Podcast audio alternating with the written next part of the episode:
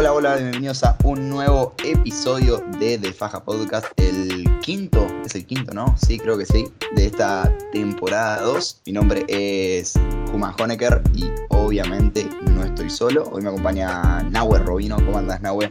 Hola, Juma, ¿cómo andás? Un placer estar otra vez aquí con ustedes. Lo mismo digo, lo mismo digo. También me acompaña Juani. Juani, opiniones de lo sucedido. Hola, Juma. Eh, un poco triste, con bronca, pero al mismo tiempo orgulloso del equipo. Banco, banco.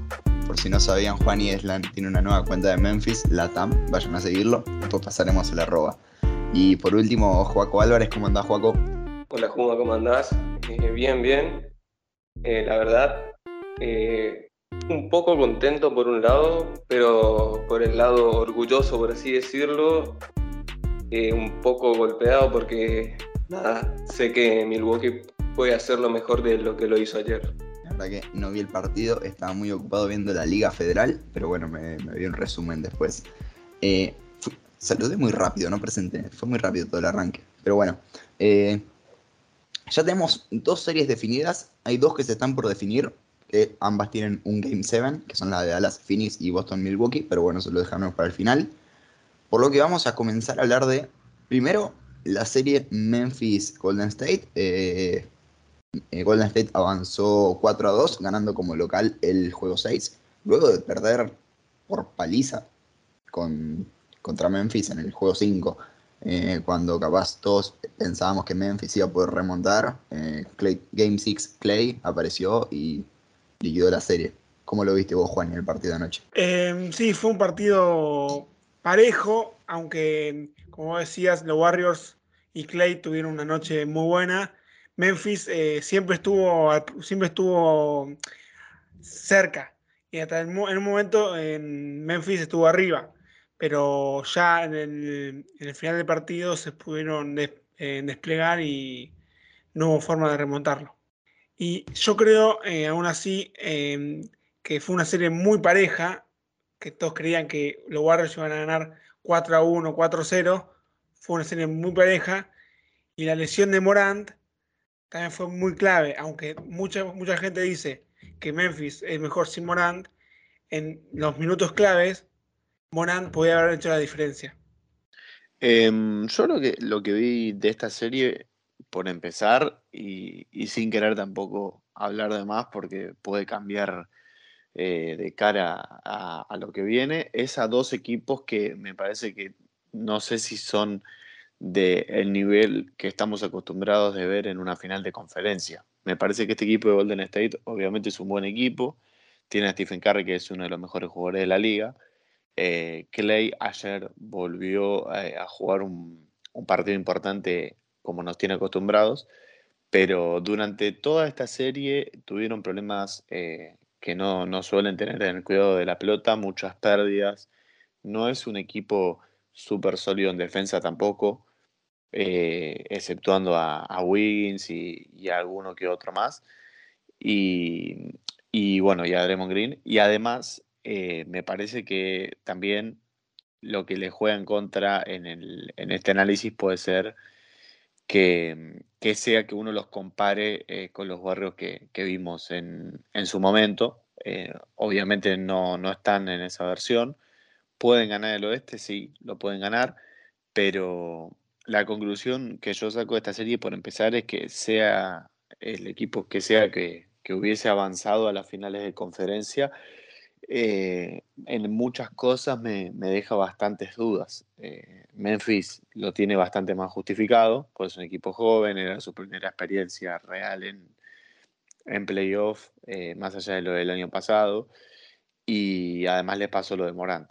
Pero, pero siendo un poco pesimista con, con Golden State, diría que me pareció que tuvieron complicaciones de más que no, no les deberían haber ocurrido. Quería meter algo, siguiendo más o menos lo que dijiste vos al final, de que Golden State sufrió bastante.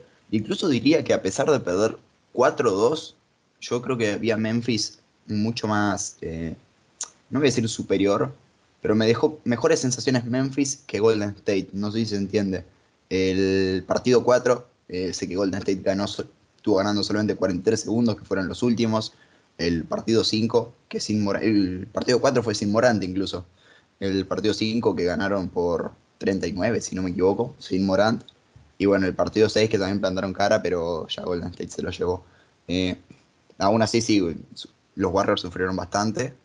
Eh, y no sé si los veo llegando a las finales. Puede, es posible, puede ser, nunca deberíamos apostar en contra de Curry ni de Golden State, pero no, no convencieron tanto como sí quizás convencían cuando recién arrancaba la temporada, que estaban en, eran el líder del oeste hasta el tema de lesiones que tuvieron. Eh, coincido con parte de lo que están nombrando. De los seis partidos de la serie, yo honestamente me vi cuatro. El que no me vi fue la paliza de Memphis. Eh, siempre lo noté mejor a los Grizzlies. Eh, yo ya había mencionado anteriormente en uno de los primeros podcasts que me gustaba mucho la intensidad que meten los Grizzlies. Están de los 48 minutos, los 48 a 100%, no regulan en ningún momento. Esa es una de las buenas características de ser un equipo tan joven. Eh, reventaron mucho la zona los Warriors. Eh, por ahí se ve como no tienen un protector de aro de elite, por así decirlo. Draymond Green lo es, pero tampoco para decirlo como un, gran taponador, así decirlo, modificador de tiros ahí, jugando muy por encima del aro. Em, y de Golden State eh, vi eh, que en varios partidos tuvieron muchas pérdidas. Por lo general, siempre tuvieron más pérdidas que los Grizzlies. También, digamos, un producto de que tanto lo que se pasan la pelota para activar a todo el equipo. Y cuando un equipo la tocan todos, se, mueve el balón, se activan en defensa, pero también los vi, no sé si flojos, pero no muy sólidos en defensa, como eh, estuvieron en gran parte de la temporada. Y creo que también ahí se notó un poco la ausencia de, de Gary Payton, que para mí, si bien no es uno de los jugadores 5 o 6 más importantes, es alguien súper clave para que funcione todo el sistema, le da segunda oportunidad al equipo, le puede hacer descansar un poco más a Wiggins para que ataque un poco más suelto y demás.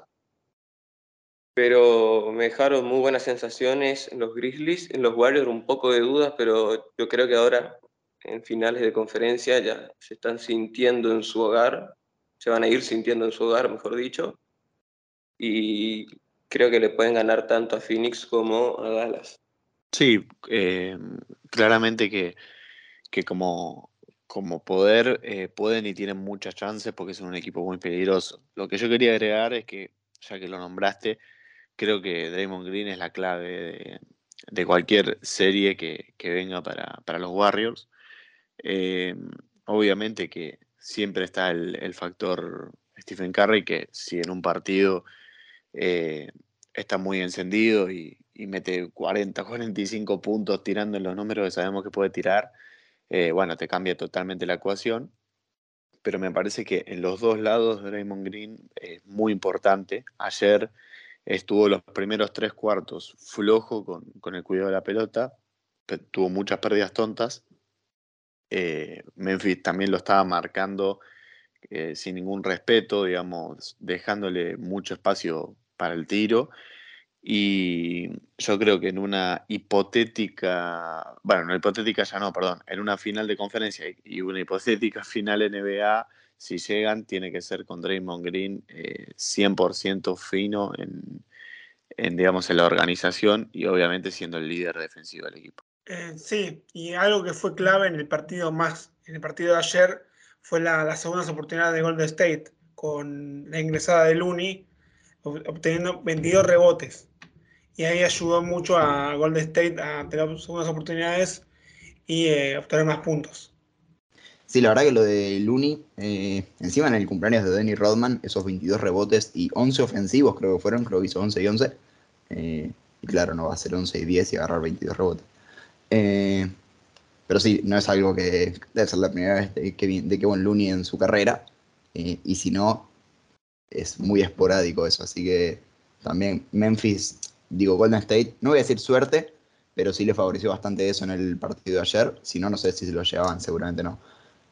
Pero, pero el rendimiento de Kevin Looney en las dos series, bueno, capaz en la serie de Dallas no tanto, pero si llega a pasar Phoenix, eh, por la presencia interior que tienen, Kevin Looney va a tener que darle la cara de nuevo. Pero bueno, eh, ya pasando a otra serie, la serie de Miami-Filadelfia, que es la otra que se definió, también fue un 4-2 para Miami, eh, de la mano de un gran Jimmy Butler, que creo que está teniendo, si no, no recuerdo mal la estadística, el tercer mayor promedio de puntos por partido en unos playoffs de los Miami Heat, solamente por debajo de LeBron James y Wade, son nombres mayores. Eh, pero bueno, vencieron 4-2 a Miami, a Miami, a Filadelfia. En Filadelfia incluso, 99-90 el último partido, el jueves, si no me equivoco, ¿no fue así, no, eh, Sí, sí, Juma. Una serie decepcionante, creo yo, para, para Filadelfia. Miami llegaba como el líder del este, pero ya sabemos cómo fue la temporada regular, la diferencia de, victorias entre los cuatro o cinco arriba fue, fue muy, muy baja, eh, llegaban casi todos en igualdad de condiciones más allá de las localías, y me parece que eso le está jugando a favor a Miami, está lejos de tener la presión que suele tener un SID 1, de hecho creo que están teniendo muchísimos menos flashes que, que Milwaukee y que Boston, y esta serie con Filadelfia, eh, no quiero hablar eh, sin tener los datos, pero calculo que habrá sido la que menos ratings tuvo en, estas semifinales de conferencia, porque todo el mundo estaba centrándose en la otra, digamos, en la que todavía se sigue jugando entre Boston y Milwaukee.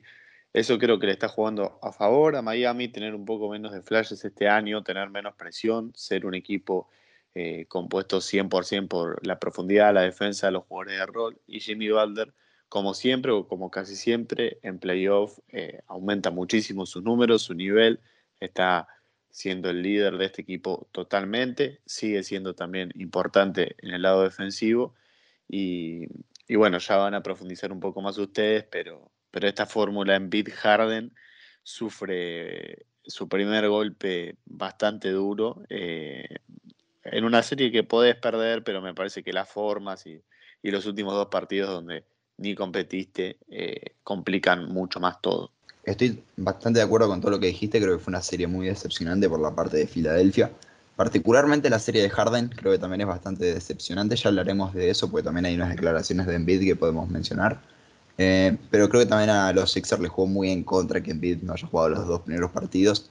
Eh, pues se notó el impacto que tuvo en el juego 3 y el juego 4, en el juego 3 más que en el juego 4. Eh, pero bueno, después Miami se adaptó, se acopló y metió los últimos dos, el primero en Miami, bastante fácil, ese creo que fue por 35 puntos. Y bueno, el segundo en Filadelfia también sin muchas complicaciones, quitando que decoraron un poco el resultado al final. Yo coincido con ustedes que tiene algo de decepcionante. Yo no diría esa palabra, por así decirlo, pero sí hay una pizca de decepción por el lado de Filadelfia. Eh, recordemos también que volvió en beat, eh, si bien esto es una suposición, pero a partir del tercer partido fueron dos y dos. No te digo que iban a sacar alguno en Miami en los primeros dos, eh, pero podría haber cambiado la ecuación. Eh, nuevamente en Bid tuvo que jugar con, con lesiones, esta vez en, en, el pulgar, si no me equivoco, y en, en, el ojo, en la zona del, sí, de los ojos, digamos que sufrió un codazo, si no me equivoco. Y la verdad yo de Harden no me esperaba mucho, yo siempre dije que adaptado a un rol menor no me parece un, un jugador idóneo, por así decirlo. Eh, si bien es un jugadorazo, tiene mucho baloncesto, por así decirlo, en la cabeza. Eh, siento que físicamente no está apto para playoff. Y lo, lo digo hace meses ya. No lo veo jugando cada dos, tres días como son los playoffs a una intensidad del 100% como merece. Y menos aún contra un equipo contra, como Miami, por ejemplo, que es súper conocido a nivel mundial entre los deportistas por tener una preparación física prácticamente de, marina estadounidense. Y creo que eso le pasó también factura. Eh, bueno, después en BIT hizo para mí dentro de todo una buena serie en lo que pudo.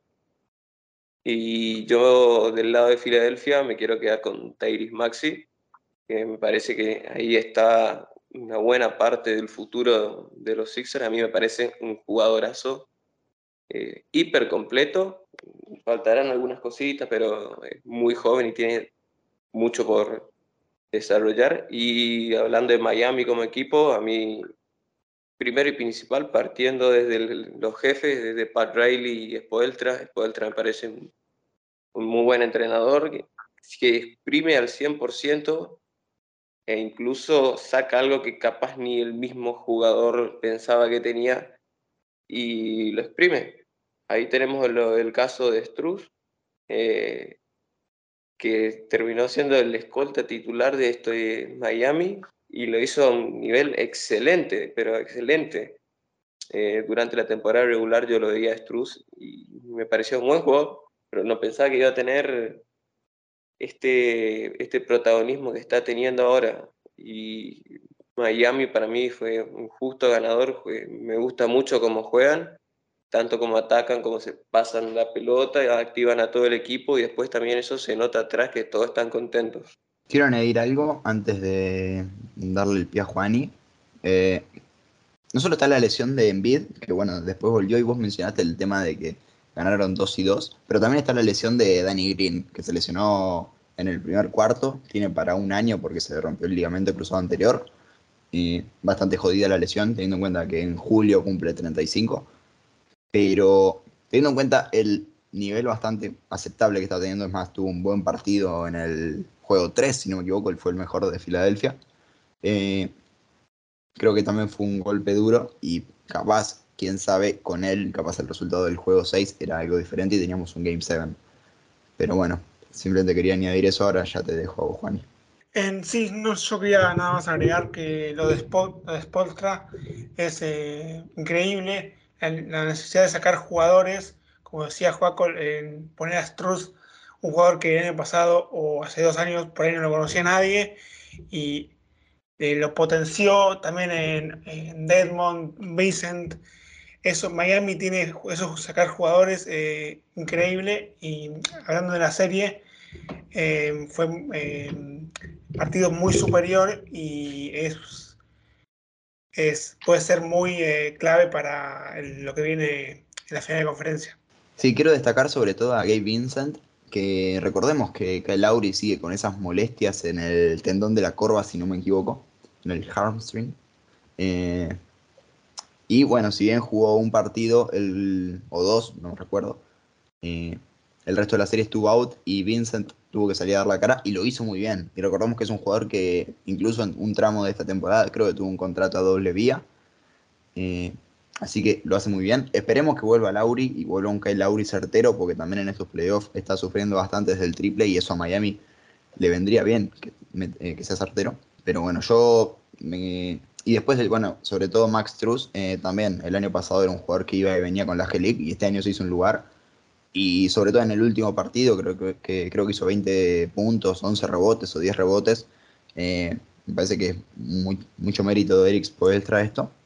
Y espero que también jueguen así en, en, la final de la NBA, porque si Miami se mantiene bien, contra cualquiera que juegue va a ser una serie muy entretenida y capaz la más linda de las finales de conferencia. Yo creo que no podemos eh, olvidar, o por lo menos mencionar, a Oladipo, que, que hizo una serie bastante buena, sobre todo por lo que pasó estos últimos tres años, jugó menos partidos en la NBA que nosotros prácticamente, y tuvo un rol muy, muy bueno. Creo que de a poco, no, no te digo que va a ser como era hace unos años en, en los Pacers, pero de a poco se, se va a ir consolidando nuevamente como un muy buen jugador. Creo que va a seguir en Miami, no tengo dudas. Y probablemente para ya el año que viene pueda llegar a tener incluso más protagonismo. Eh, me parece un, un jugador muy bueno, un Chuwei de, de, gran, pero de gran nivel. Y creo que una vez que ya se vaya sintiendo mejor físicamente, siga creciendo su confianza mental más que nada. Creo que podemos llegar a verlo también eh, así en, en ISO, en esas isolation que solía hacer en años anteriores, como para desatascar un poco el, ataque de Miami que, que, tiene un sistema de pasarse mucho el balón. Em, sí, sí, coincido con lo que dijo Juaco, que eh, Oradipo, que hace dos años venía eh, viviendo como vivía en la, en la ambulancia eh, por las lesiones que tenía y todo eso, y ahora volvió eh, a retomar su nivel, no el de Indiana, pero de a poco va encontrando su ritmo. Sí, ojalá Oladipo recupere ese, no te voy a decir el nivel que tenía en Indiana, porque me parece capaz muy utópico pensar que podría llegar a volver a un nivel All-Star, eh, que incluso en 2018 con Sabonis le complicaron las cosas al equipo de LeBron, que después llegó a la final eh, en primera ronda encima.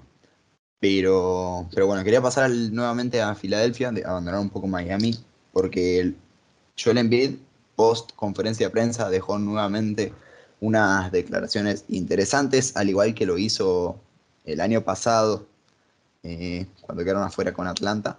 esa vez fueron muchas declaraciones de, Doc Rivers eh, y todo eso contra Ben Simmons, pero ahora el hombre en cuestión es James Harden. Lo que dijo Embiid fue que desde que lo conseguimos todos esperaban al James Harden de Houston pero ya no es él, es más un creador de juego. Pensé que a veces podría haber sido como todos nosotros, un poco más agresivo.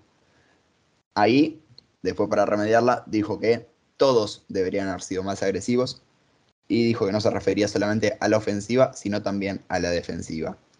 añadió que no es un buen equipo defensivo el de Filadelfia, no les genera esa sensación. Y bueno, repartió un palito para todos. También mencionó algo de Jimmy Butler, que fue su compañero. No sé ustedes cómo toman estas declaraciones, si vieron el video, ¿creen que son declaraciones mala leche o estamos exagerando un poco la situación? Eh, no, yo creo que se lo sacó de contexto a. O sea, lo que salió por todos lados eh, fue algo sacado de contexto.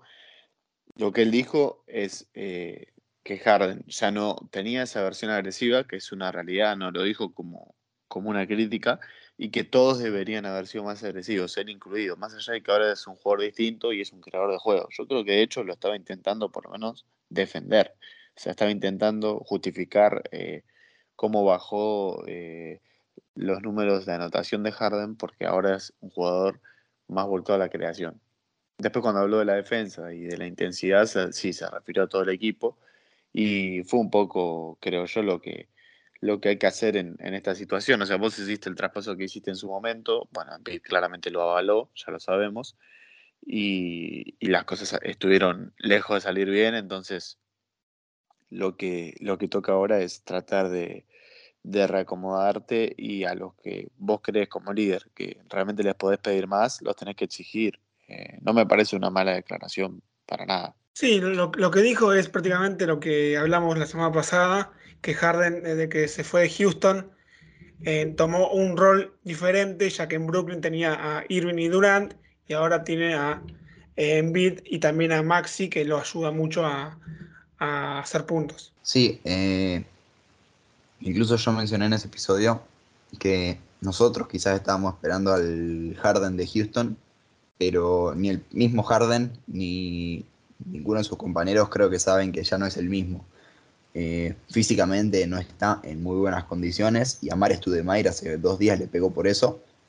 Pero aún así yo creo que Harden puede ser un buen organizador de juego, puede sumarle bastante a Filadelfia desde ese rubro. Me gustaría sí que fuese más agresivo porque cuando las cosas no salen, el talento de Harden va a ser 100% necesario. Eh, en el juego 4 solamente lanzó, en el juego 4, en el juego 6 lanzó solamente 9 veces al aro y no podés tener a tu segundo mejor jugador así. Eh, se puede decir que Maxey cuando llegó Harden tuvo un crecimiento importante en su ofensiva, gracias a que le sacaron la pelota a las manos y pasó a tener una tarea más solamente de anotación. Sí, eh, lo mismo con todo el equipo de Filadelfia, pero me parece que Harden debería haber un paso al frente. Aún así, también estoy de acuerdo con lo que dijo Nahue, no creo que estas declaraciones sean eh, de mala leche, creo que se lo sacó bastante de contexto y creo que sí, como dijo él, defendió a Harden, seguramente para evitar críticas y todo eso. Y en el caso de que se malinterprete, eh, lo único que tiene que hacer en vida es ir y decirle a Harden, no, che, mira, yo quise decir esto y listo, ya está. Problema cerrado entre ellos dos, que es lo importante. Sí, yo también coincido que se lo sacó de contexto, pero bueno, ahora quiero meter un pequeño análisis. Eh, se esperaba de ser de Houston según, para la gente más que nada. Eh, a ver, veamos las cosas como pasan hace año y medio. Eh, Harden se va a Brooklyn, promedia más o menos 25 puntos, 10 asistencias, en un equipo eh, con, mucho, con más talento ofensivo el que tenía en Houston, con Irving y Durán, que lamentablemente no coincidió. Y alrededor también tenía a muy buenos tiradores, Joe Harris, no me acuerdo qué, otro jugador más, pero Brooklyn era un equipo lleno, lleno de tiradores. Este año eh, se lo traspasa de Brooklyn a Filadelfia, otro muy buen equipo también, pero no con el nivel de los tiradores que tenía en Brooklyn. Y si a eso le sumas que tiene a Embiid, Maxi en pleno crecimiento y Tobias Harris, son tres jugadores que también chupan bastante ofensiva. Y como Harden como creador de juego, eh, creo que dejó un poco que desear, perdió muchas eh, pelotas, tuvo eh, muy mal en defensa, como casi siempre, salvo en el poste medio, creo que se la banca bastante. Y no sé por qué o sea, con lo que quiero decir es que sería prácticamente imposible esperar el de Houston, sobre todo porque se lo dice estadísticamente, un tipo que te, hace, te haga 35 puntos, 40 o algunas noches de 50. Creo que con el personal que tiene ahora en Filadelfia es casi imposible, incluso con estos tres que te nombré, para mí son más talentos que lo que tienen Irving y, y Durán, por así decirlo. No sé si talento, pero sí entre esos tres compañeros que tiene son muy buenos jugadores, sí hay por lo menos más puntos. Sí, o sea, estoy de acuerdo en parte de lo que decís. Es una realidad que tiene jugadores que, bueno, Tobias Harris, Tyrese Max y eh, son dos jugadores que destacan por su ofensiva. Después está también Joel Embiid, que fue el máximo anotador de la temporada. Aún así, la única crítica que le hago a Harden es que eh, tiró solamente nueve veces al aro cuando las cosas no le estaban saliendo al equipo. Y, Tobias Harris, creo que en el último cuarto metió, terminó con, o sea, el partido lo terminó con menos de 10 puntos, si no me equivoco, una cosa por ahí. Eh, al menos recuerdo que en un momento el partido estaba en el último cuarto y llevaba 7 puntos, que había metido una rafa ahí de un triple y un doble.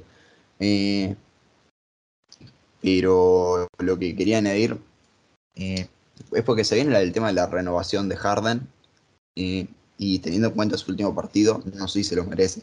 Eh, Amar Studemeyer, ya agarrando sus declaraciones, dijo que si no tenés a un jugador que está tan comprometido con su físico y con eh, y que para dar la cara cuando sus compañeros lo necesiten, eh, no merece un máximo. Y para mí, estoy totalmente de acuerdo, Harden no, no digo que no esté para que sus compañeros, pero ya hoy por hoy no merece el máximo. Capaz acepte la player option de 47 millones que le queda, pero creo que será su último gran contrato en lo que queda de su carrera. Eh, yo no coincido, yo creo que sí, no sé si un máximo, pero por lo menos 30 palos tiene que cobrar Harden. Sí, obviamente 30 palos, pero perdón que te interrumpí. Sí, para mí Harden es un jugador de 30 millones, pero bueno, si tenemos en cuenta los máximos que va a haber ahora en los próximos años, se quedan un poco cortos los 30 millones capaz, en comparación al máximo. Hay mucha inflación, por así decirlo, de los contratos. Eh, yo creo que es un jugador que se merece unos 30 palos por lo menos, porque es un jugador talentoso, tiene mucho, tiene mucho básquet en la cabeza, por así decirlo, juega muy bien, puede jugar muy bien por concepto, eh, involucra muy bien a algunos que otros compañeros, pero ahora tiene la oportunidad de relanzar su carrera prácticamente.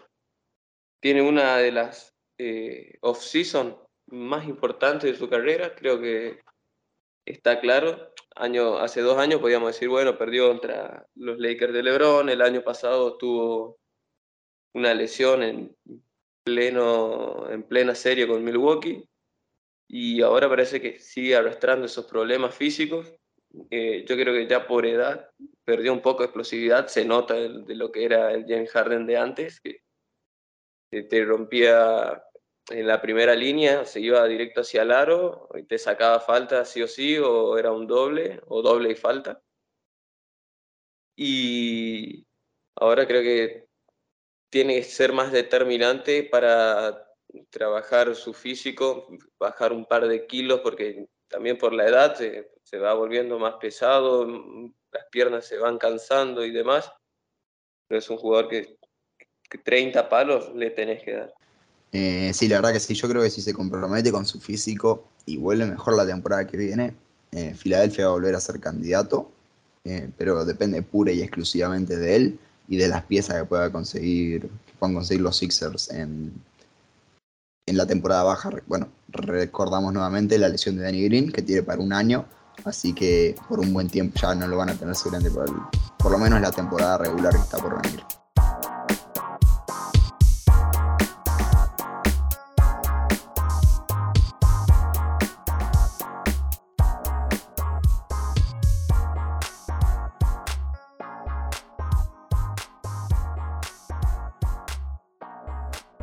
Pero ya salimos un poco de los playoffs antes de agarrar los dos Game 7 que se juegan mañana, domingo. Hoy es sábado, son las 12 y media del mediodía. Eh, para hablar de los dos premios que se entregaron estas últimas semanas. El primero vamos, eh, que vamos a debatir es el último y el más importante, que es el MVP de Nikola Jokic. Creo que nadie está sorprendido con esto. Habrá quienes critiquen su elección, pero para mí es 100% merecido y era esperado. Em, sí, empezando por, por ahí, por el tema del MVP, eh, era lo esperado. Obviamente que, como en todos los años, se da que haya un debate.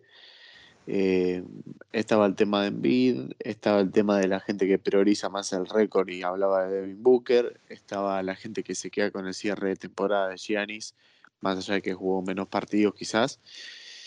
Eh, pero a mí me parece que es lo justo si realmente vamos a ir al significado original del premio, ¿no? Eh, que es el jugador más valioso eh, de la NBA. Yo no creo que haya jugador más valioso para su equipo en este momento que, que Nikola Jokic. Y, y, creo que si no hubiese pasado lo que pasó en primera ronda, la discusión sería mucho menor si Denver perdía esa serie en siete partidos con Golden State, por ejemplo, eh, se iba a hablar menos. Y eso es un error porque lo que siempre hay que saber separar es que este es un premio de la temporada regular. No influye absolutamente en nada o no debería influir lo que pase en la primera ronda de playoff, más allá de que se entregue después. Y a mí me parece que Jokic fue durante toda la temporada el jugador más consistente, eh, fue el líder de su equipo y y es merecido. O sea, puede haber un debate, obviamente, siempre va a haber opiniones variadas, pero me parece bien que le hayan dado el premio antes, que, antes que decir mi opinión, quiero decir que por ahí algunos, algunos se equivocan y piensan que el MVP es el mejor jugador de la NBA. Y en realidad es el mejor jugador de la temporada, el que ayuda al equipo a clasificarse a playoff. Y el mejor jugador fue Jokic, porque sin sus mejores acompañantes, que son Porter y Murray, lleva al equipo a estar en, en, en playoff. Sí, coincido con ustedes y también quiero dar un ejemplo que pasó hace dos años nada más. Eh, con el tema de la burbuja le pasó ante Tocumpo. Esos premios se computaban hasta el 13 de marzo y después, bueno, fue decepcionante lo, lo de Milwaukee en la burbuja, tanto en los partidos de, para terminar la temporada y después los playoffs. Pero es así, es un premio de temporada regular y no siempre coincide con el mejor jugador del mundo, así como dijiste vos, Juani, a veces puede coincidir, otras no. Para mí, Jokic puede entrar igual en esa discusión sin lugar a dudas. Y también Denver tuvo un récord de 48-34 sin sus dos mejores acompañantes prácticamente toda la temporada. Creo que Porter Jr.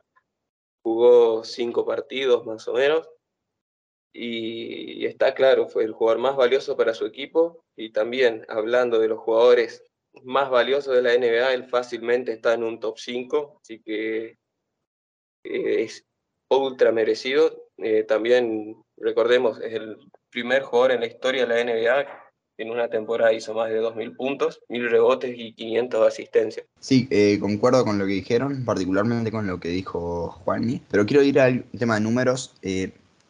Si bien la temporada de Jokic fue muy buena, eh, hubo jugadores que tuvieron muchos mejores números, caso Luka Doncic, pero no lo tuvimos en el top 3, quedó quinto por encima, por debajo de Devin Booker. Pero bueno, la narrativa de Jokic creo que es la que más sobresale por sobre todo. Hizo una buena, muy buena temporada en números, ya dije, hubo mejores eh, temporadas individuales, pero el hecho de no tener a Jamal Murray, a Michael Porter Jr. y quedar con un récord de 48-34, que si lo comparamos con los del este, estás a eh, tres partidos de Filadelfia, de Boston y de Milwaukee, o sea, es una diferencia mínima.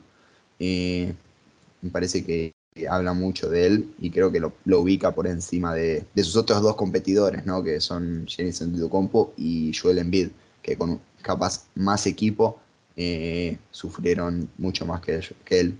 Sí, exactamente. Ya que nombraste a Lucas, creo que también podría haberlo ganado sin dudas, pero creo que acá hay un, debate que Jokic a lo largo de la temporada tuvo prácticamente una consistencia eh, de 10 puntos, 9 por lo menos. Luca por ahí empezó un poco más tranquilito y después demostró lo que es, que es una bestia, fue de menos a más.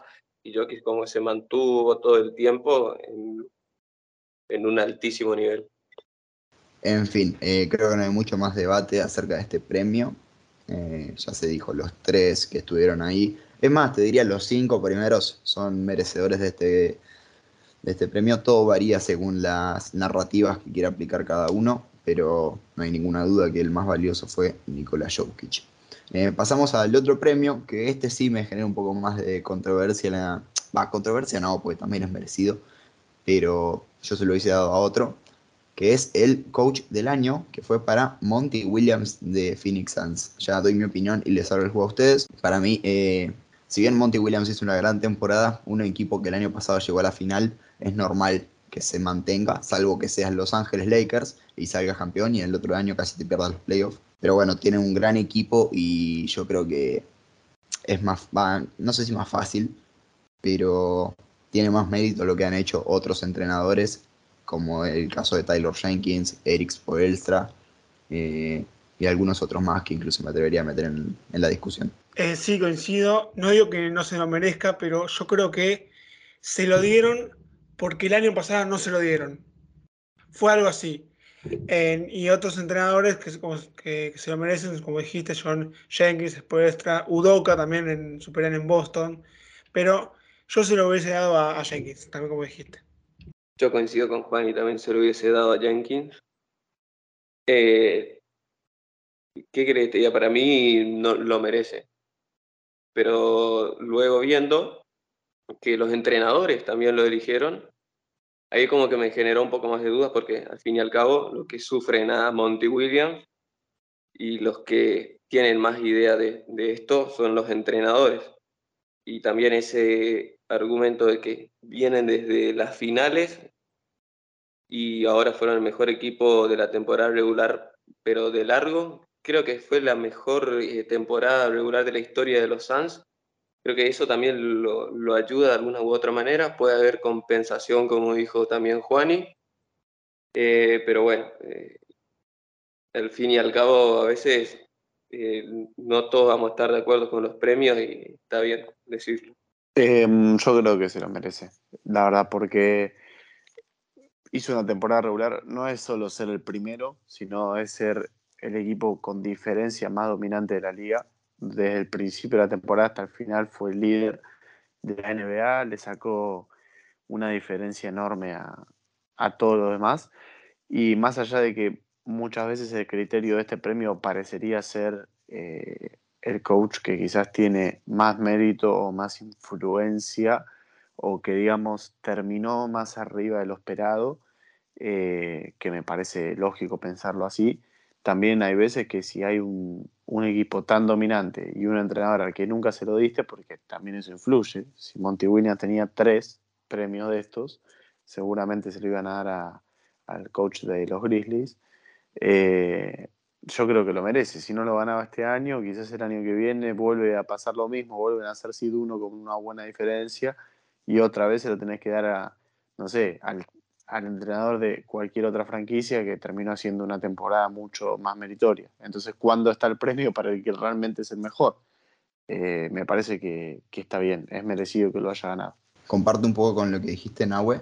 Eh, creo que es, muy meritorio. O sea, está bien que se lo den al, coach del mejor equipo. Me parece, sin entrar en tanto detalle, la decisión más, la mejor decisión posible. Aún así, eh, bueno, Tyler Jenkins no tuvo a Jamorant. Eh, está ese famoso debate de si Memphis es mejor sin o con Jamorant pero creo que ahí está la mano del técnico y se demostró, no solo, lo vimos ahora en esta serie de playoffs y lo vimos en un gran tramo de la temporada regular. Eh, creo que ese era capaz el mayor motivo por el cual yo personalmente se lo daba a Taylor Jenkins, pero nuevamente también hay que mencionar que eh, Monty Williams tuvo a Chris Paul en un momento lesionado, eh, Devin Booker por protocolos también estuvo afuera, si bien fue mucho menos tiempo que el tema de Jamorant, eh, también eh, tuvo bajas y supo dar la cara. Ahora, si bien está sufriendo un poco más contra en los playoffs, yo creo que está, hizo una gran temporada con, con Phoenix.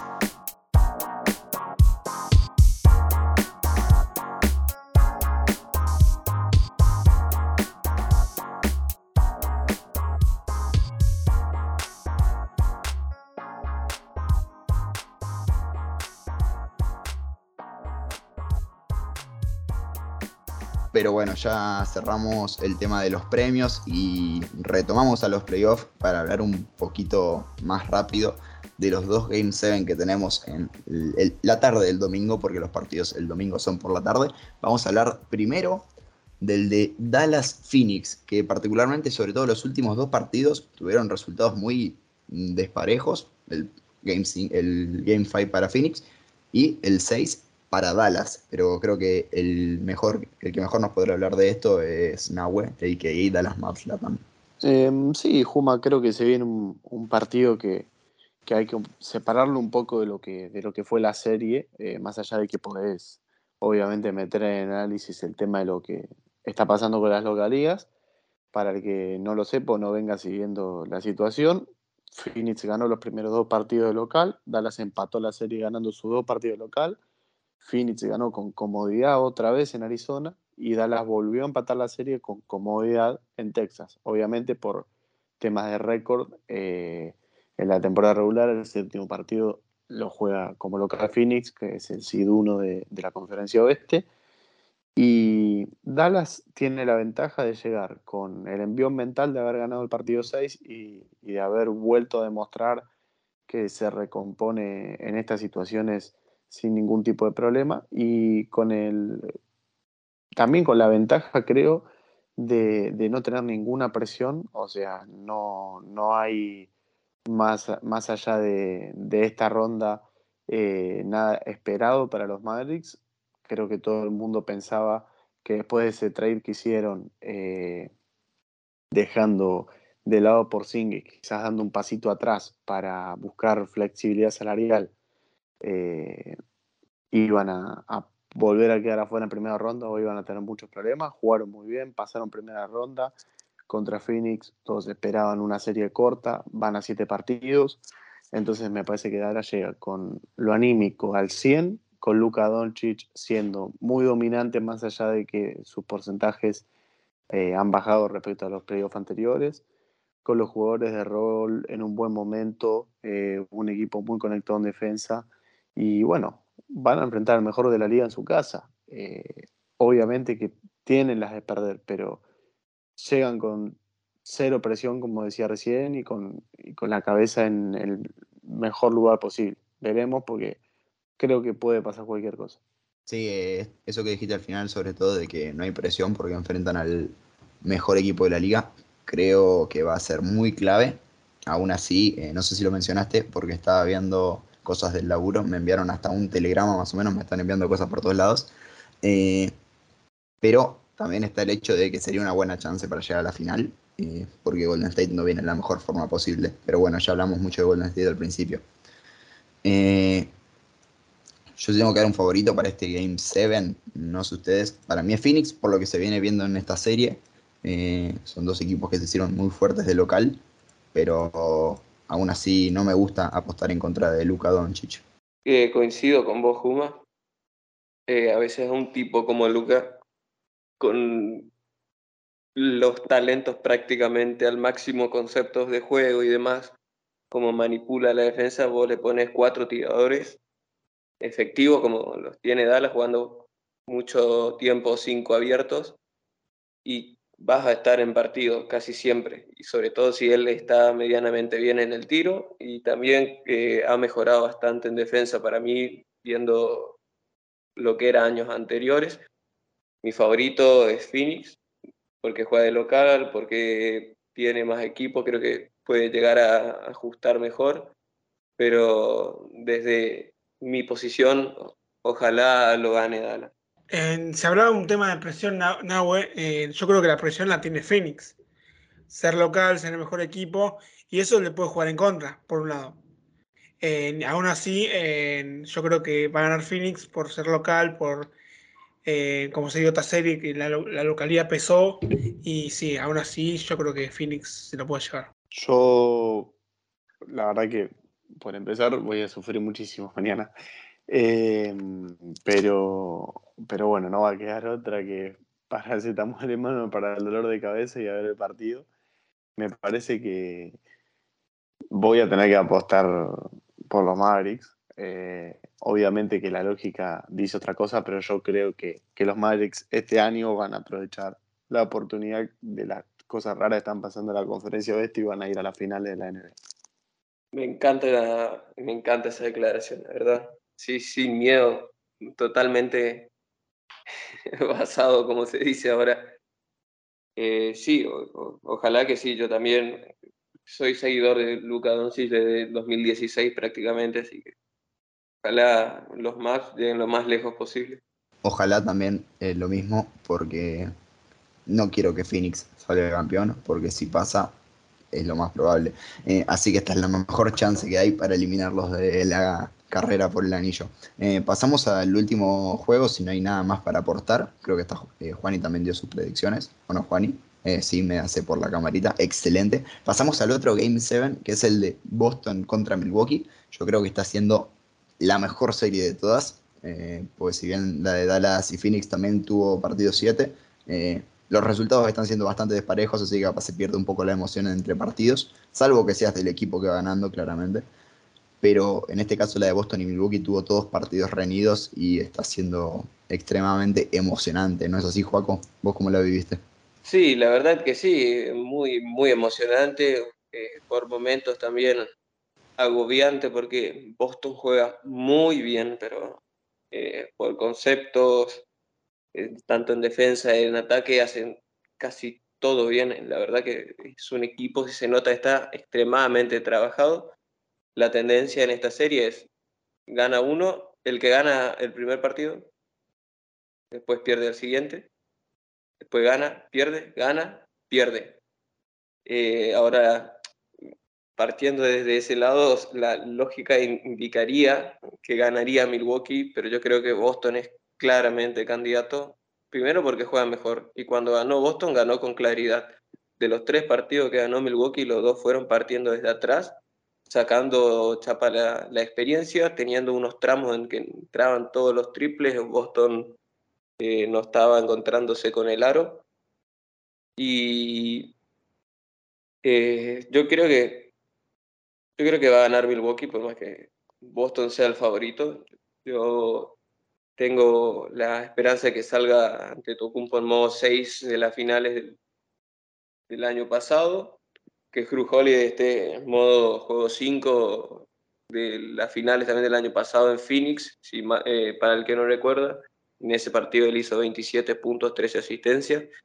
Pero ahora el tema es que no está Middleton. Así que, como vengo diciendo hace un tiempo, necesitamos a alguien que oficie de tercera espada en anotación y por el tema de la baja de Robert Williams en estos últimos partidos, eh, el tema de Brook López se vio un poco afectado, porque si bien Robert Williams no tiene tiro, eso le ayuda mucho a, López para quedarse como ancla defensivo porque siempre tuvo problemas para salir a la pintura y bueno, ves ahora como Boston en general reventó a triples a Milwaukee y sobre todo Horford en, partidos anteriores. Estoy aprovechando esto que dijiste y agarrando algo que mencioné hace el, en el primer episodio que hablamos de estas series, la defensa interior de Milwaukee, ahí de la mano de Brook López principalmente, también de Giannis, es muy fuerte y Boston está aprovechando eso muy bien está lanzando muy bien desde el triple. Y eh, no, no vimos, eh, creo que muy pocas veces hemos visto un Boston que esté intentando tanto, tantas veces desde afuera, pero bueno, le está saliendo bastante bien. Eh, eso obviamente es mérito de los jugadores y tanto del coach también y Meudoka. Eh, sí, a mí lo que más me sorprendió de esta serie es que más allá de que se dio una versión de Milwaukee en ataque bastante peor más que nada en el cierre de los partidos por la baja de Middleton y muy Gianni dependiente más que nunca. Eh, me sorprendió que Boston igualmente tuvo problemas, o sea, uno se queda con, con el partido de ayer de Tatum, pero la verdad es que también tuvo alguna que otra actuación eh, floja, en alguna derrota. Smart y Horford creo que fueron dentro de todo regulares en la serie. Jalen Brown sí, pero eh, si no me equivoco, también hubo algún partido donde se esperó que, que diera un paso adelante un poco más. Y por eso esta serie se va a 7, eh, cuando en la lógica, si vos ves a los Bucks y Milton y a Boston prácticamente completo, más allá de perder en defensa un juego muy importante como Williams, parecía que podía terminar en, seis partidos. Milwaukee gana, creo, contra todo pronóstico ese juego 5 que lo tenía casi liquidado Boston y a partir de ahí cambia toda la serie. Pero ayer, otra vez contra todo pronóstico, teniendo todo para cerrarla, Boston le saca el juego 7. Entonces, muy difícil hacer un pronóstico, muy cambiante. La serie, muchos partidos que se definen por detalles en el clutch. Eh, dos jugadores que te pueden ganar un partido solos como Giannis y Tatum. Eh, yo me voy a quedar con los Bucks porque son campeones, tienen experiencia en estos partidos, ganaron uno así el año pasado, nada más ni nada menos que a los Nets del año pasado, que eran el máximo candidato, creo. Y, y por eso me voy a quedar con ellos, pero la verdad es que eh, tranquilamente puede pasar cualquier cosa, o sea, no me sorprendería eh, ni, ni siquiera me sorprendería una paliza de uno de los dos equipos. Puede pasar cualquier, cualquier cosa. Sí, Nahue, coincido con vos. Creo que es bastante impredecible, por así decirlo, sobre todo si ves cómo se fue desarrollando la serie. Yo creo que eh, si se llega al clutch, eh, obviamente parejo, creo que ahí el que tiene que ganarla es Milwaukee. Más allá de que no esté Middleton, ojalá vuelva para mañana. Más que nada porque por la defensa en el clutch. Janis eh, y Holiday son los dos defensores más clutch de la NBA y de eso no tengo ninguna duda. Hay muchas pruebas, eh, las vimos durante playoff y demás. Eh, pero bueno, creo para mí la preocupación pasa más que nada por el ataque porque hay mucha Giannis dependencia. Milwaukee no hace más de dos pases por ataque a veces. Y necesitan activar eso. No lo usan prácticamente como continuador en un pick and roll a Yanis, que no sé cuántos más eh, aptos para eso que él pueden haber, creo que prácticamente nadie.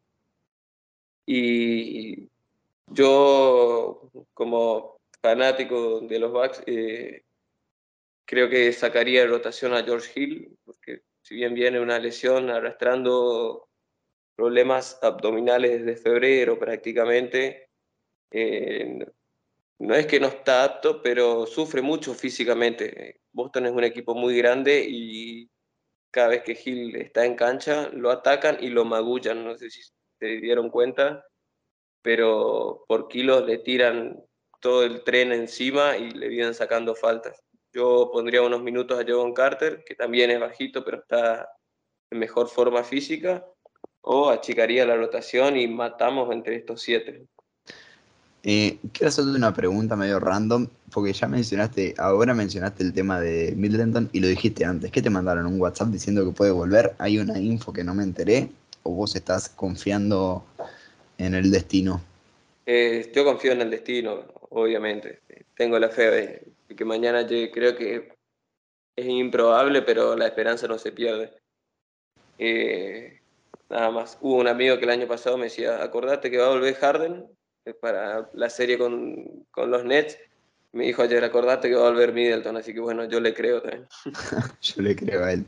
Este, bueno, recordamos que Chris Middleton se rumorea incluso que se podría, va, ya cuando salió la lesión hace un mes, se dijo que se perdería las semis de conferencia y se hablaba también de que se podría perder eh, una parte o todas las finales de conferencia. Eso ya se verá una vez eh, pase lo que tenga que pasar ¿no? en el juego 7. Personalmente, eh, también veo como candidato a Milwaukee. Es más, querría que gane Milwaukee. Primero, porque soy de Lakers y no quiero que pase Boston. Segundo, porque Juani quiere que Boston salga campeón y yo quiero que Juani pierda las apuestas. Y, y tercero, porque Luca Vildosa juega en Milwaukee Bucks. No, no, no, perdón. Yo no quiero que Boston sea campeón. Bueno, vos le apostaste a Boston. Yo, en el cuadro, tuve un presentimiento que Boston podía ser campeón. Y bueno, entonces va a querer que salga campeón para No, no, no. apuesta y No, presumirlo en la eh, cara de yo todos. no puse plata. Si hubiese, hubiese puesto plata, y sí. Yo tuve un presentimiento y creo que en el juego 7 lo va a ganar Boston. Bueno, eh, es verdad, igual. Yo aposté a Milwaukee para la final de la NBA, pero ojalá pase Miami. Y por el otro lado aposté por Phoenix, pero espero que pase Golden State, ¿no? No va a pasar. O Dallas. Pero ojalá sí. Miami y Phoenix. eh, Miami y Golden State, una final. Eh, creo que no nos queda más nada por hablar, ya hablamos de, de todo. Mañana a las 2 y a las 4 y media pueden ser que sean los partidos de los juegos 7 o a las 4 4 y media y 9 y media. Ah, casi nada que ver con las horas que tiré. 4 y media y 9 y media. Eh, así que un día bastante cargadito de NBA. Eh, El de Dallas y Phoenix es a las 9, igual, no 9 y media. 4 y El- media y 9. a las 4 y media 9. Eh, primero tenemos Boston Milwaukee y después a las 9 Phoenix que recibe a Dallas. Eh, nos despedimos hasta acá. Mi nombre es Juma Honecker. Les recuerdo que, que pueden seguirnos en nuestro Twitter, arroba defajacom. También pueden ir a seguirnos a nuestro Instagram, abandonado, que capaz eh, en temporada baja veamos si lo retomamos, arroba defajacom. Y ir a leer lo que subimos a- todas las semanas en nuestra página web www.defaja.com. Me despido acá nuevamente, mi nombre es Honecker y me acompañaron Juaco Álvarez, Nahue Robino y Juan Vidaburre. Nos vemos la próxima semana en el episodio 6 de De Faja Podcast. Chau, chau.